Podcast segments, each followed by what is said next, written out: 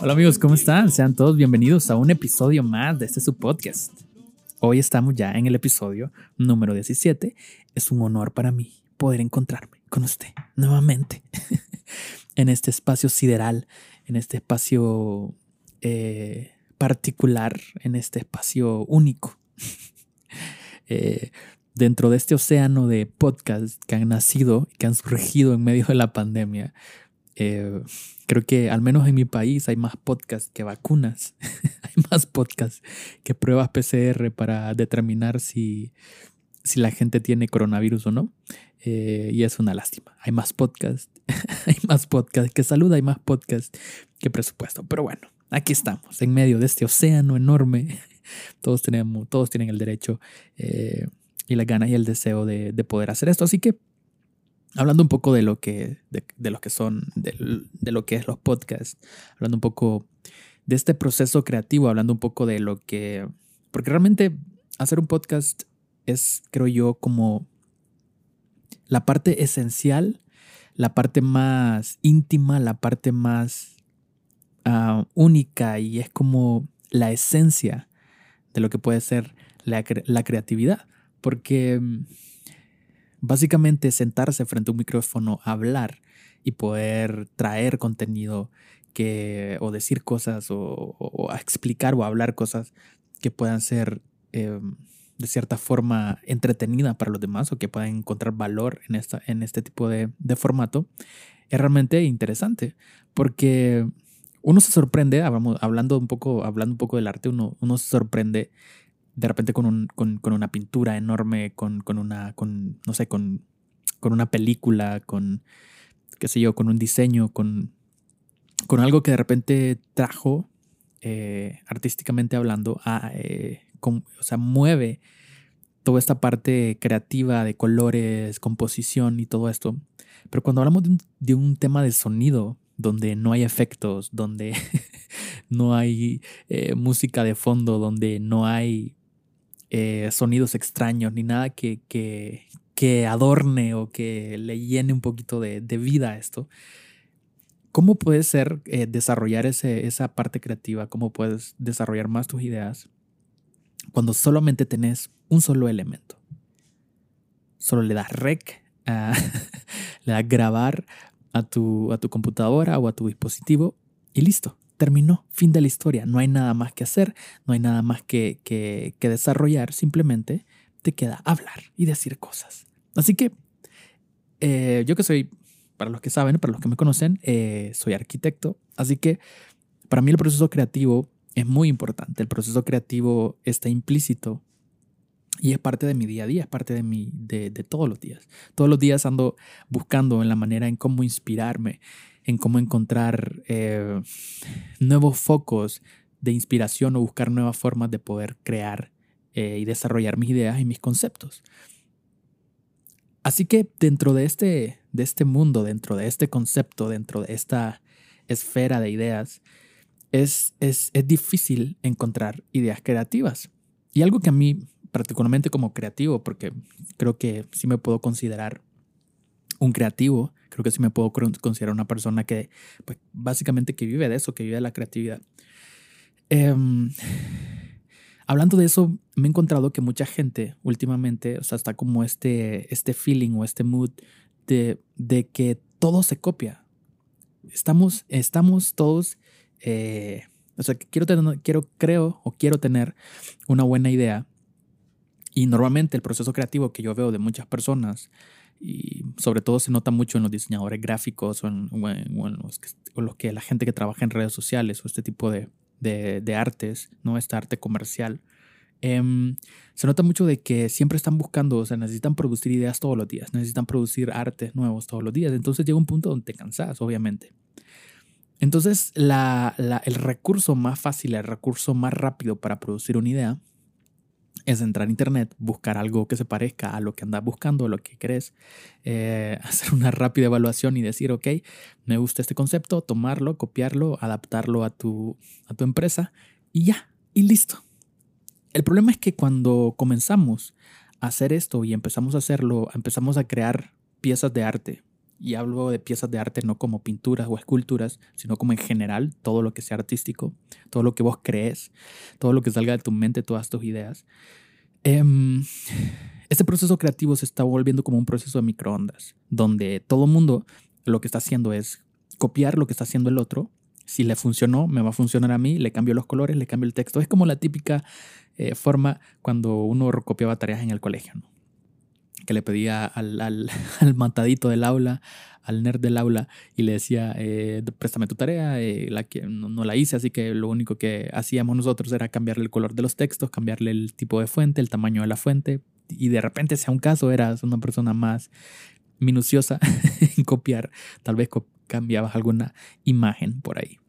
Pero sí, eh, normalmente creamos este proceso creativo donde no estamos creando, estamos pensando de manera eh, reproductiva, es decir, solamente estamos reproduciendo ideas, estamos multiplicando ideas, las estamos copiando y pegando, no estamos haciendo, eh, somos de este, de, este, de este modo o este mundo donde todo es copiar y pegar. Te copio y pego, copio y pego. Y, y no nos ponemos en el modo de producir, porque existen estas dos estas dos formas de crear. Está la persona que produce y está la persona que reproduce. Vos podés ser alguien que está reproduciendo ideas, copiando patrones, copiando ideas de otros, o puede ser alguien que esté produciendo ideas, que esté creando cosas nuevas todo el tiempo. Y esa es la parte difícil, porque en esta creatividad de microondas en la cual nos encontramos ahorita, porque yo siento que que la creatividad se ha vuelto esto, como, como que metes una idea, un concepto a un microondas, le pones un minuto y tiene que salir una obra de arte instantáneamente. Entonces, ¿cómo poder combatir esto para que realmente no se mate estas ideas y estos conceptos? Y, empezamos a perder como la parte humana, la parte creativa o la parte interesante de, de ser creativos. Eh, ¿cómo, ¿Cómo no perder esto? Porque pareciera que que mucha gente se está guiando más por este concepto. No entras, utilizas aplicaciones de celular que ya te hacen el trabajo, utilizas de repente páginas que, que, publican publicidad y solo entras, copias y pegas. Y empiezas a, generar tus ideas en base a eso. Y obviamente, la mayoría, el pueblo, eh, la gente que de repente no está muy relacionada con esto, vos propones algo, haces algo y de repente es un éxito y la gente no sabe que lo copiaste, la gente no sabe que, que te lo jalaste de otra página que, le copiaste la idea a otra persona. Y el punto es, el punto es hasta dónde, o sea, dónde se dibuja la línea donde esto realmente es sano y dónde deja de ser sano. Hace poco, no sé si ya salió a, la venta el libro, pero se llama, hay un escritor que escribió un libro que se llama eh, El método Bumburi. ¿Por qué? Porque Bumburi, sí, el Bumburi, el cantante que usted y yo conocemos, eh, el, músico de nuestra, de nuestra juventud, em, el, cantante de Héroes, Héroes del Silencio. ¿okay? Pues Bumburi eh, se le ha descubierto, se sabe, las letras de Bumburi son bastante raras, son bastante extrañas y muchas veces complicadas de entender o de comprender. Y ese escritor descubrió o mm, puso en evidencia luz eh, que Enrique Bumburi lo que hacía o lo que hace, su método creativo para escribir sus canciones, es copiar porciones de escritores eh, famosos o escritores muy importantes y reinterpretar esos textos en sus canciones. Entonces esto, este, este, este escritor le llama a este método el método Bunbury, que es un método de, de poder copiar fragmentos, de poder copiar cosas y luego adaptarlas a tu arte. Y hasta cierto punto eso para, la, para las personas que de repente eran muy, son, o son muy fanáticos de, de la música de Bunbury, eh, puede ser como hasta cierto punto decepcionante, decepcionante porque, pues obviamente pensás, si este man al que yo admiraba, cómo escribía y cómo hacía su música, em, y darte cuenta que al final simplemente era una copia de, de otros escritos, como que pierde como, como esa validez o esa excepcionalidad o esa genialidad en sus ideas en sus conceptos. Entonces ya como persona creativa, como que empezamos a ver un poco de lejos, ¿no? Así como un poco de manera eh, sospechosa a la gente que copia. Entonces, eh, uno dice, si personas tan famosas y personas tan conocidas hacen esto, personas que, que se podrían considerar altamente creativas o que producen mucha música, muchas, muchas ideas, hacen este tipo de cosas, ¿por qué yo, un simple mortal, no lo haría? Yo creo que todos hemos caído, en algún punto hemos caído en esta, hemos caído en este, en este método, ¿no? En el método Bumburi, el método de, de copiar y pegar, el método de tomar y, reinterpretar ideas, ¿no? No de, no de producir ideas, sino de reproducir ideas que ya se han realizado antes. Entonces, para esto quiero más o menos darles un poquito de lo que, del proceso creativo que normalmente yo trato de tener o trato de, o trato de generar con mis ideas, porque a mí yo soy de esas personas, que hay muchos arquitectos de Pinterest hoy en día, donde eh, lo primero que hacen es entrar a Pinterest y empezar a ver eh, cabañas de campo, eh, arquitectura moderna, arquitectura clásica, arquitectura no sé qué, minimalismo, etc. Y empiezan a buscar estilos en Pinterest y empiezan a bajar imágenes y empiezan a copiar ¿no? conceptos para sus casas, para diseños, porque no tienen de repente el tiempo, las ganas o el deseo de ponerse a pensar y, y producir una idea, sino que es más fácil tratar de adaptar algo ya creado que funcionó y hacer lo que se, se adapte de la mejor forma a tu, tu proyecto. Entonces yo para esto, para evitar esto, para convertirme, bueno, en mis tiempos se les decía arquitectos revisteros porque no existía Pinterest, pero ahora yo lo llamo así, arquitectos de Pinterest, ¿ok? Arquitectos que solamente entran y copian una idea y la reproducen. Entonces, para yo no caer en ese proceso de estar copiando y estar viendo lo que otros hacen y, en base a eso diseñar, lo que hay un proceso que son cinco puntos del proceso creativo. Y este, estos cinco puntos del proceso creativo eh, no son una ley, no son una regla, no son pasos para que, para que seas más, más creativo, pero, son, pero es un proceso creativo que te puede de repente generar un mapa conceptual de cómo llegar a generar una idea o cómo o qué proceso, si de repente te sentís nublado y no sabes qué proceso tomar o qué proceso, eh, con qué, de qué manera empezar a generar una idea, de repente estos cinco puntos te podrían ayudar a vos, que estás ahí, batallando con ese diseño, con esa idea, con ese proyecto, con ese libro, con ese sketch, con, esa, con, lo que sea que estés haciendo creativamente hablando. Em, en cualquier rubro, ya hemos dicho aquí numerosas, numerosas veces que eh, el creativo no solamente es aquel que tiene un pincel en la mano y, y 17 colores, sino que todos somos creativos, ¿ok? No, no dejemos que los artistas como tales, los pintores, escultores, arquitectos o lo que sea, músicos, monopolicen el arte. El arte es, es un bien de la humanidad. Todos tenemos la capacidad creativa. Fuiste creado con un cerebro altamente creativo, así que úsalo. Úsalo para lo que sea que hagas. Cualquier cosa que a la que te dediques, usa esa creatividad. Entonces, este proceso se aplica no solamente para artistas, eh, podríamos decir pintores o escultores o de, ese tipo, de, esas, de, la, de, los, de los artes que ya conocemos, eh, clásicamente hablando, sino que aplica para cualquier cosa que vos emprendas, seas empresario, seas abogado, seas ingeniero, seas lo que seas. Este proceso te puede llevar a generar o a crear em, conceptos o ideas eh, creativas, si lo quieres ver así. Si no, pues no me hagas caso. Em, uno de, los, de los primeros puntos y una parte muy importante es el periodo, el primer periodo de preparación. Aquí es cuando, cuando te sumergís en el desafío en tu desafío creativo. Es decir, yo paso por un proceso siempre que, que, que, me, que de repente viene un cliente con una idea, con un proyecto. Ese, ese, ese primer desafío te dicen, ok, tengo, una, tengo un, lote de un lote de un terreno que solo mide 6 por 6 o, y es un lote muy pequeño. Yo quiero hacer una casa de, de, tantos pisos y, y, y, quiero hacer muchos cuartos y tener un jardín. Entonces de repente te ponen un desafío creativo donde tu mente te dice, ok, tengo un espacio muy reducido y mi cliente quiere hacer una casa muy grande. ¿Cómo hago? ¿Cómo resuelvo esto? Entonces ese es el periodo de preparación, donde viene tu cliente o, donde viene tu jefe o donde viene la persona con la cual estás trabajando y te dice, este es el problema. ¿Cómo lo vas a solucionar? Entonces entramos todos en este primer proceso, el proceso de preparación empezás a, recopilar información, empezás a investigar, empezás a, ver de qué manera puedes solventar esta idea, este concepto. Entonces, de alguna forma, en tu cerebro comienza a procesar toda esta información. Y entonces cuando ya tenés ese, ese, ese ya se planteó ese, ese desafío creativo, ya está el problema ahí, ya existe, ya lo tenés frente a vos, ahora toca enfrentarlo, ¿no? Entonces aquí entras en el segundo periodo, que es el periodo de incubación.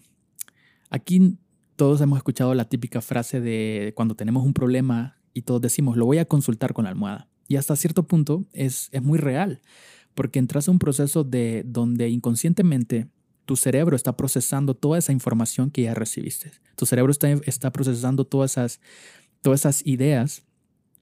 Yo lo que hago muchas veces para, antes de comenzar a diseñar, digamos, cuando se me plantea el primer, el primer punto, se me plantea este, este problema o este desafío creativo, lo primero que yo hago es tratar de no pensar, de no enfocarme en ese problema, sino que trato de distraerme y llevar mi cerebro a otro lugar muy distinto a ese desafío. ¿Por qué? Porque de manera inconsciente yo sé que mi cerebro está en un proceso de incubación.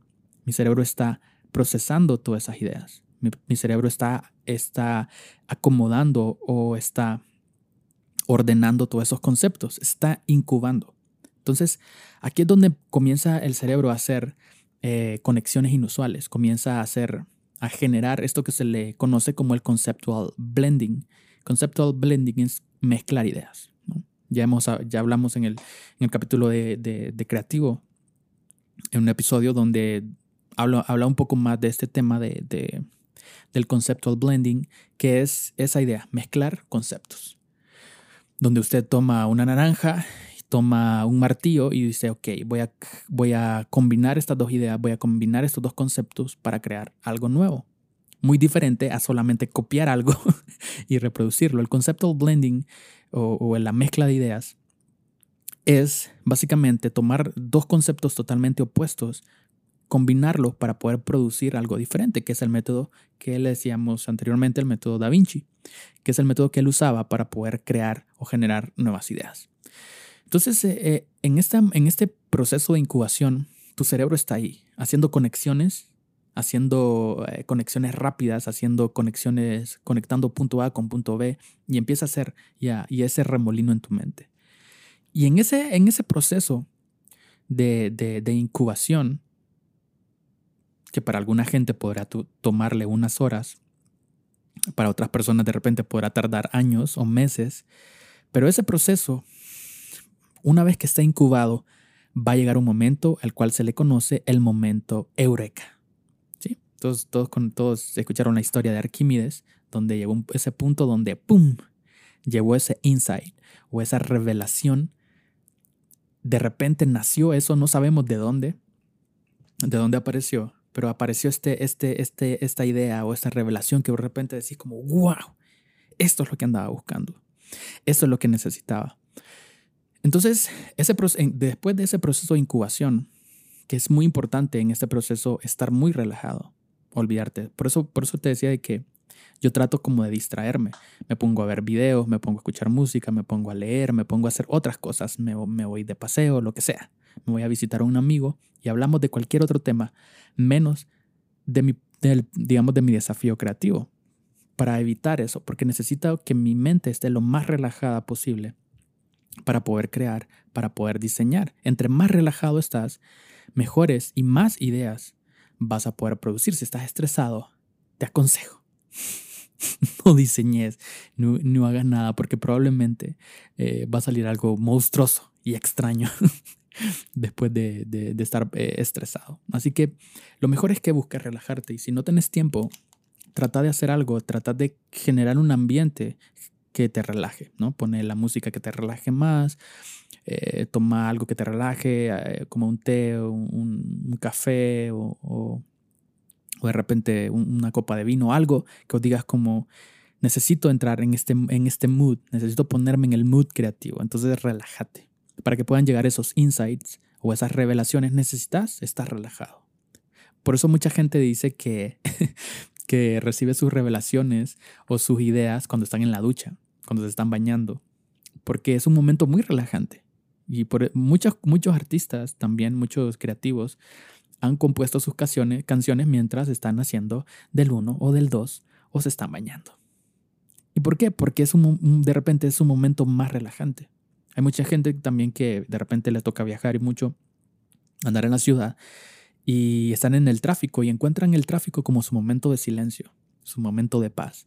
Antes de llegar a la oficina, antes de llegar al trabajo, antes de llegar a la escuela, el periodo del tráfico decís, ok, no puedo hacer nada más que relajarme. Pones música y de repente eh, te empezás a relajar y empiezan a fluir las ideas. Entonces es importante que estemos todos muy relajados. Es, es, es a veces está como muy cliché, pero es importante. Es parte de ese proceso.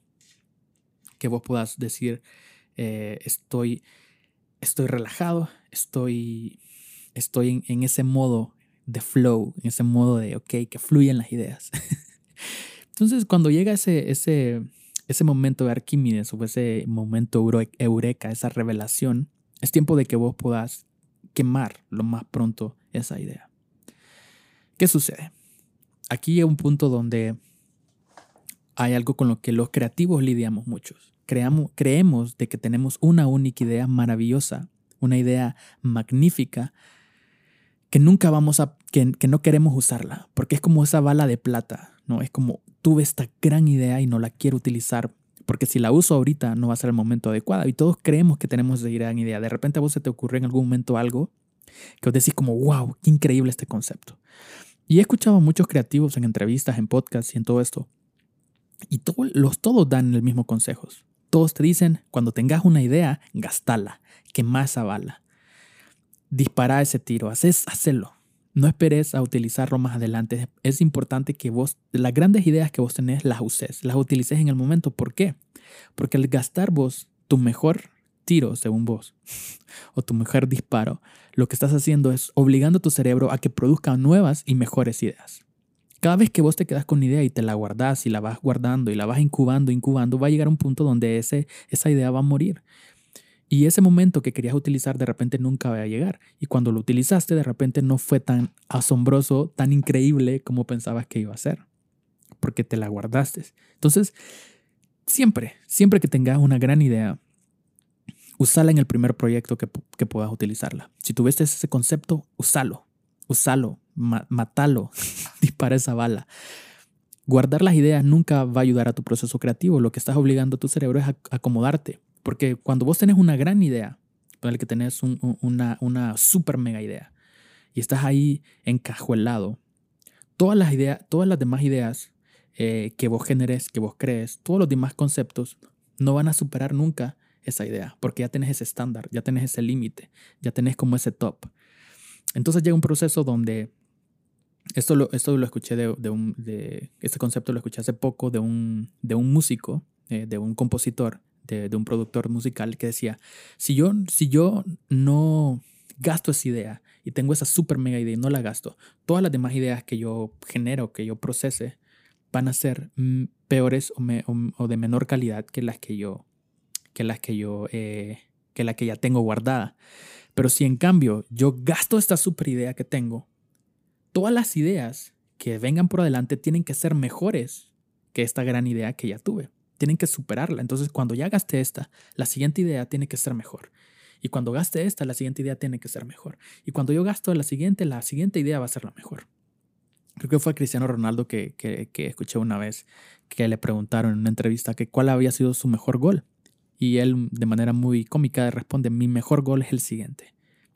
Y es que el hecho de, el, hecho de, de, enamorarnos de una idea, el hecho de enamorarnos de un gol, el hecho de enamorarnos de un disparo, hace que no nos podamos exigir a ir por más. Si hoy ya tuviste un insight, tuviste una revelación, usalo, gastalo, ponelo en práctica, míralo a ver si funciona. Porque si no te vas a quedar estancado. Entonces como creativos debemos siempre estar gastando nuestras ideas constantemente. Tenés que estar constantemente gastando todas tus balas. Tenés que estar constantemente poniendo en práctica todas tus ideas. Y luego de que ya tenés esa como revelación, de que ya se te iluminó el cielo, ya que la rosa de Guadalupe apareció en tu mesa, ya que esa brisa eh, tocó tu rostro, ya que se te iluminó el foco, ya que tenés ese, ese concepto ahí es el, llega el momento de evaluar. Porque ya que tenés esa idea o ese concepto, el punto es que no te quedes, que no te quedes ahí, el punto es que, que no te quedes ahí enamorado de ese concepto, sino que sigas produciendo más. Una vez que tenés un insight, es importante que vos puedas multiplicar. Es como los conejos. Una vez que vos tenés un conejo, tenés una parejita de conejos, esos desgraciados no paran de parir, ¿ok? Y así es un insight. Eh, un insight es como una relación de conejos. Una vez que vos tenés una, no tenés que parar de producir más ideas. No tenés que parar de producir más conceptos. Tenés que seguir, seguir, seguir, seguir.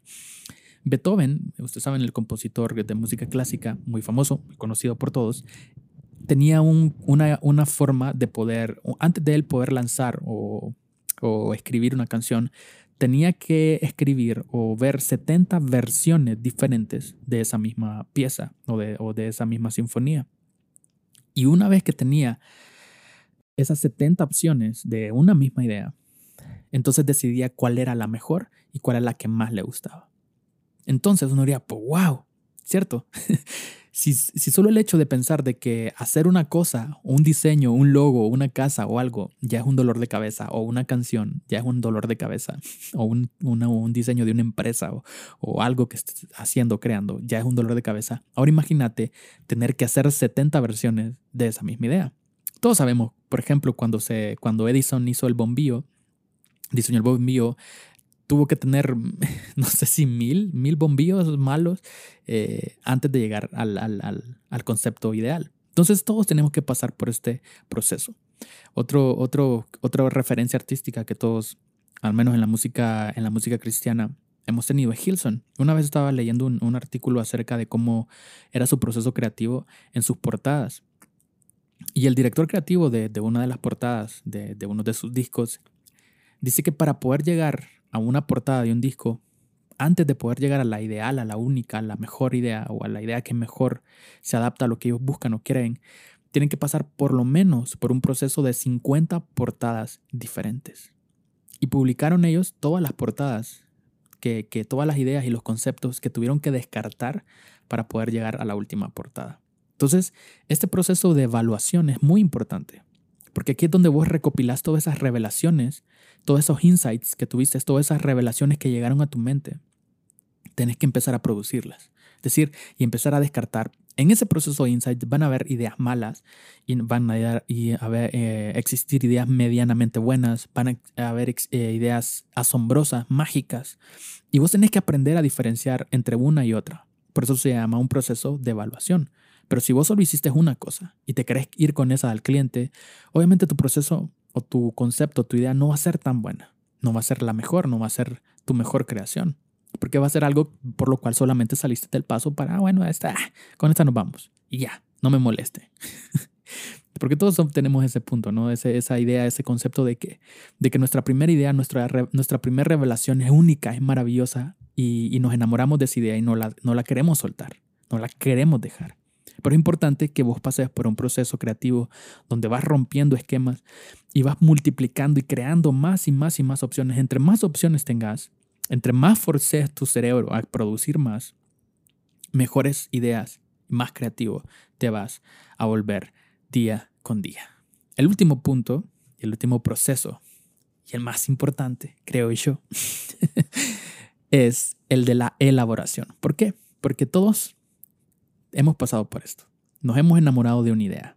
¿no? Nos hemos enamorado de este concepto, ya lo analizaste, ya lo evaluaste, ya tuviste la revelación, ya analizaste el problema, pero nunca sale a la luz.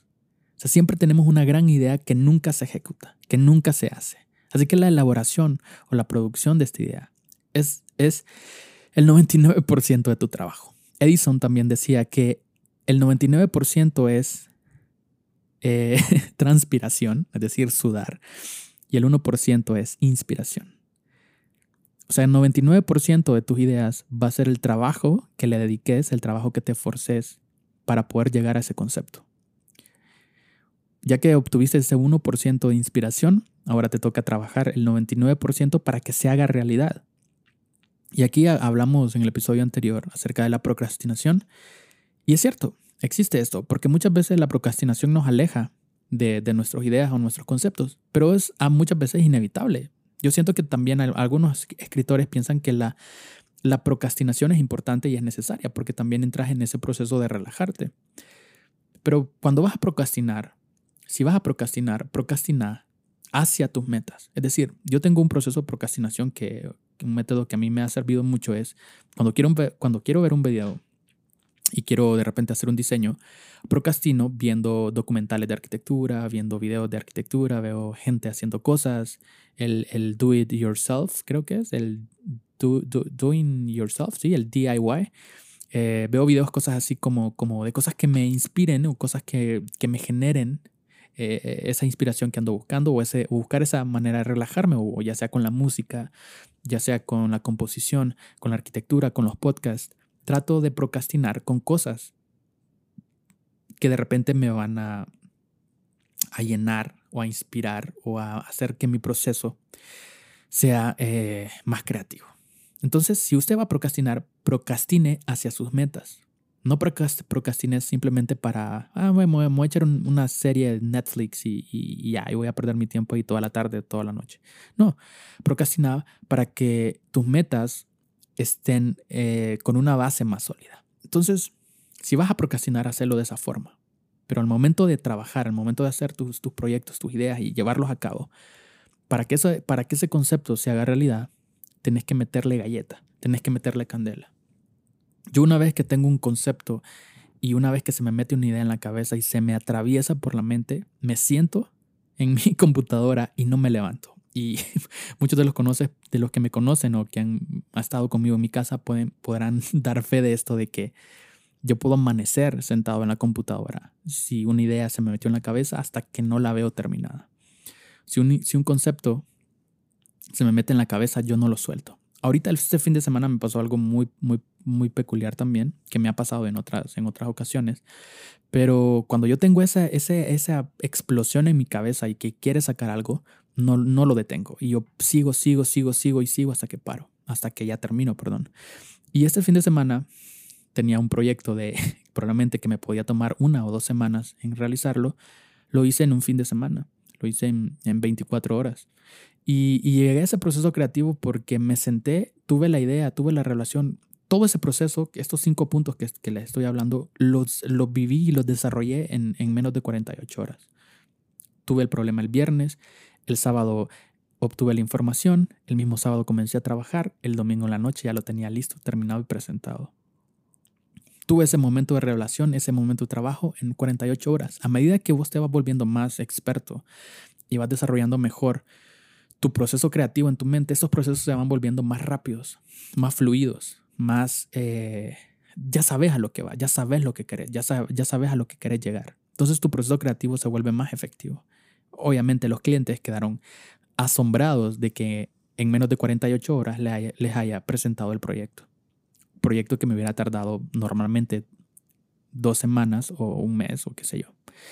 Entonces, es importante que vos puedas llevar este proceso creativo y que lo entendas y que lo apliques para que puedas tener cada día mejores ideas, mejores conceptos. Como te digo, esto lo puedes aplicar a lo que sea que hagas, sea que, sea que te dediques a sembrar plantas, a sembrar elotes, sea que te dediques a pescar, sea que te dediques a la abogacía, sea que te dediques a las artes marciales, al fútbol, a cualquier tipo de deporte, a cualquier disciplina, la creatividad es algo que necesitamos todos. Necesitas desarrollar tu cerebro, necesitas desarrollar tus ideas todos los días. Deja de copiar, deja de copiar otros a otros y comienza a hacer cosas mejores. Y si vas a copiar, por lo menos copiarle los mejores.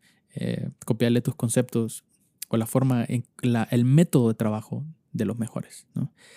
Yo, eso es, eso es un último consejo que te podría decir yo mi proceso creativo, por ejemplo, el podcast, en cuanto a la estructura, en cuanto a al formato ¿no? de, de, lo que hago, no en cuanto a las ideas, sino en cuanto al formato de cómo está eh, diseñado este podcast. Eh, muchas de las cosas que yo hago aquí son porque veo muchos podcasts y tomo ideas de cómo, de cómo sentarme, de cómo poner la cámara, de la iluminación, del fondo, del micrófono, de esto y lo otro, de toda, de toda la parte estructural, digamos. Trato de copiarla a los mejores. Pero mis ideas, mis conceptos, lo que hablo, lo que digo, tiene que nacer del proceso creativo que yo mismo he buscado, que yo mismo tengo para poder hablar y sentarme, hablar aquí con ustedes. Así que sí, hagan ustedes.